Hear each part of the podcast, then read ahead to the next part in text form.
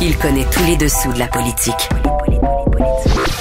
Chef du bureau d'enquête de l'Assemblée nationale. Antoine Robitaille. Là-haut sur la colline. Là-haut sur la colline. Cube Radio.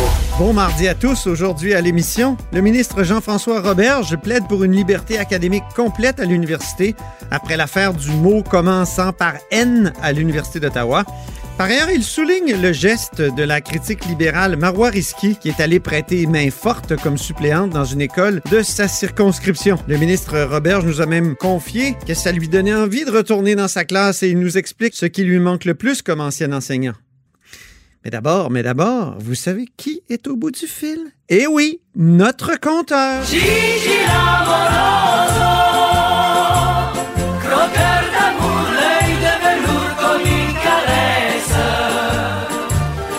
Bonjour Jean-François Gibault. Bonjour Antoine. Notre compteur et accessoirement directeur de la recherche à QMI, dont on s'est beaucoup ennuyé. Il me semble que ça fait longtemps que tu es venu à l'émission. Euh, parlons de créativité maintenant. C2 Montréal. Mais qu'est-ce que c'est ça, C2 Montréal, qui aurait reçu 2,2 millions des gouvernements et de la Ville de Montréal pour son édition 2020, qui se tiendra finalement en ligne? Oui, ben, C2 Montréal, c'est un événement là, qui a une, une dizaine d'années, là, bientôt, là, pas tout à fait. Et euh, en fait, C2, commençons par euh, commençons par le début de l'histoire. Hein. C2, c'est pour commerce et créativité. Ah, Donc, à l'ori- à l'origine, ben oui, c'est ça que ça veut dire. On, on a tendance à l'oublier parce que justement, je veux t'en parler aujourd'hui parce qu'on on se demande si, à un moment donné, l'organisation n'a pas perdu ses racines de vue. Là, tu sais. On a l'impression qu'ils se sentent peut-être plus le bout des pieds à un moment donné.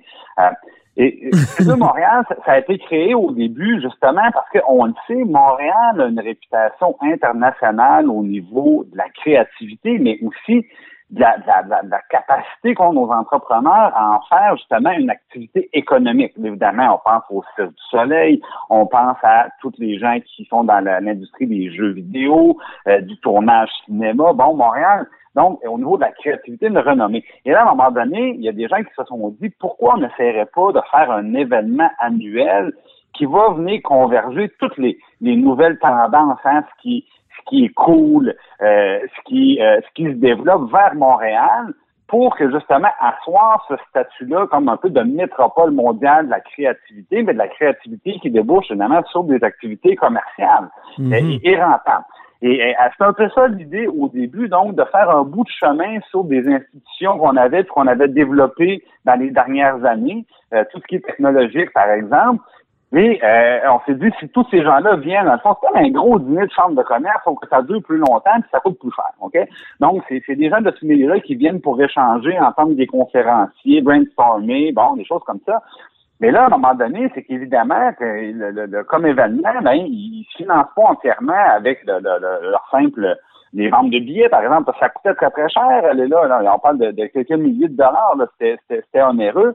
Euh, mais même à ça, on n'arrivait pas à faire les frais. Donc là, il y a des subventions, évidemment, du gouvernement du Québec, du gouvernement du Canada, de la Ville de Montréal, et mais on dit commanditaires publics comme la Caisse de dépôt. Mais là, parce qu'à un moment donné, on se demande, est-ce, qu'il, est-ce que c'est un peu perdu là, dans, dans l'aventure quand on voit que cette année, euh, deux choses, moi, qui m'ont marqué. Ben, ben, grande invité vedette, Gwyneth Paltrow.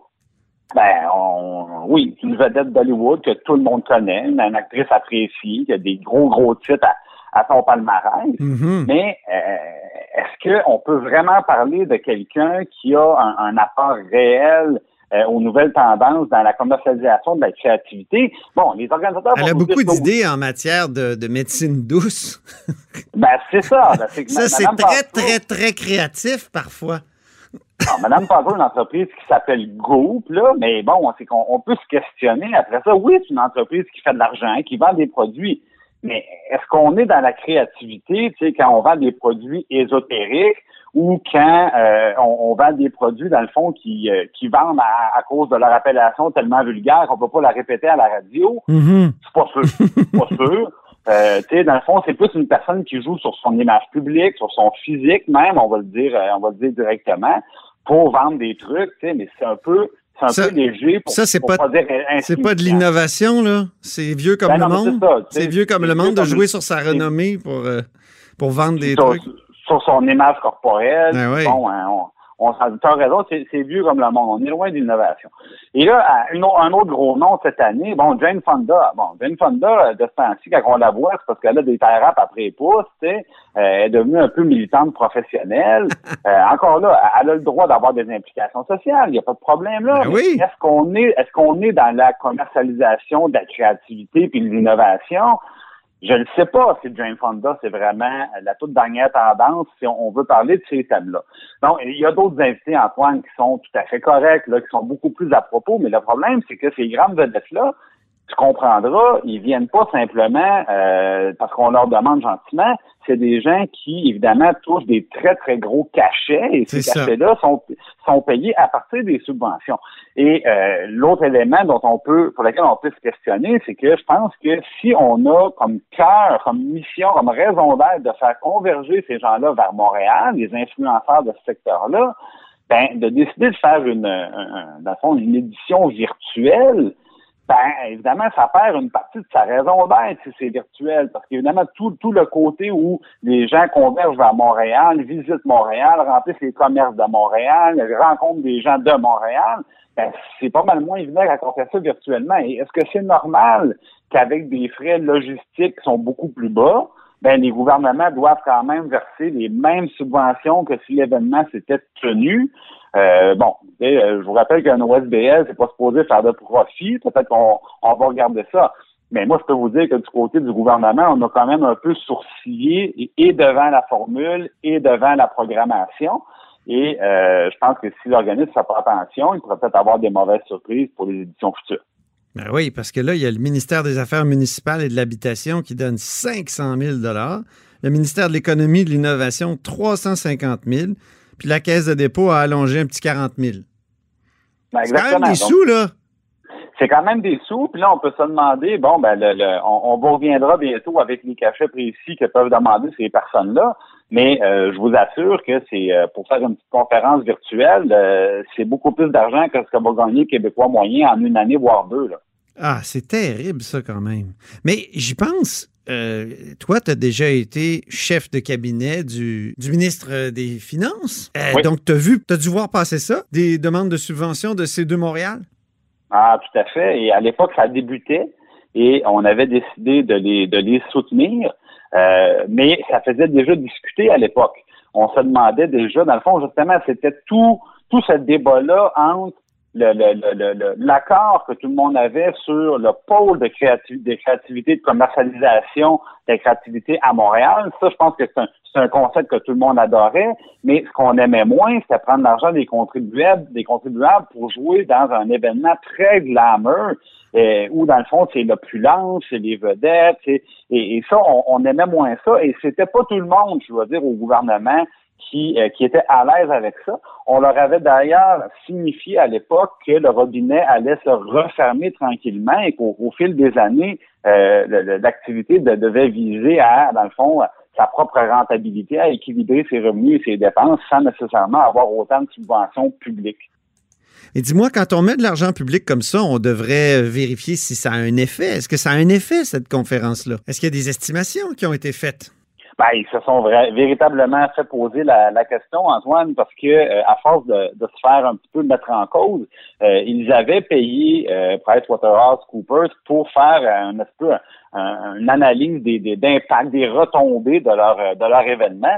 Et le document, bon, qui était quand même un peu controversé, là, en arrivant à la conclusion que chaque dollar investi dans ces deux Montréal rapportait 8,68 au gouvernement en retombées. Mais là, évidemment, quand on calcule les retombées, ben là, on calcule les, évidemment les retombées pour les restaurateurs autour, les, les retombées parce qu'il y a des gens qui payent de l'impôt dans, dans, dans, dans, l'économie que fait rouler le, le, gouvernement. Donc, dans l'événement. Les chambres d'hôtel, les compagnies. Dans les chambres, ben exactement. Bon. Et, et, là, dans, une, dans un événement virtuel, le 8 et 68, d'après moi, il va être pas mal plus maigre que ça si jamais on fait un autre bilan.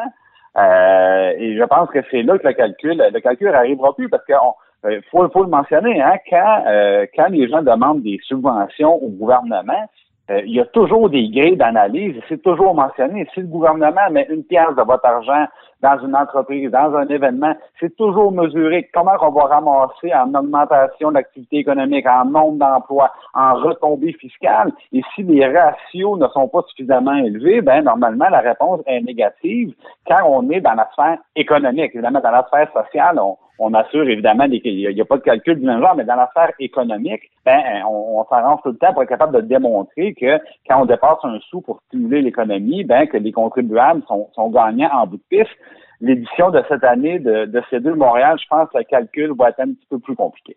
Oui, évidemment, quand c'est en ligne, il n'y a pas de retombée dans la réalité. Ben, merci beaucoup, Jean-François Gibault. Merci, Antoine. Et on se reparle bientôt parce que quand tu viens pas, là, les, les, auditeurs me demandent Mais il est où le compteur? ah, ben il est là le compteur. On ne voudrait pas décevoir personne, donc on, on se reprend très bientôt. Salut. Vous êtes à l'écoute de là-haut sur la colline.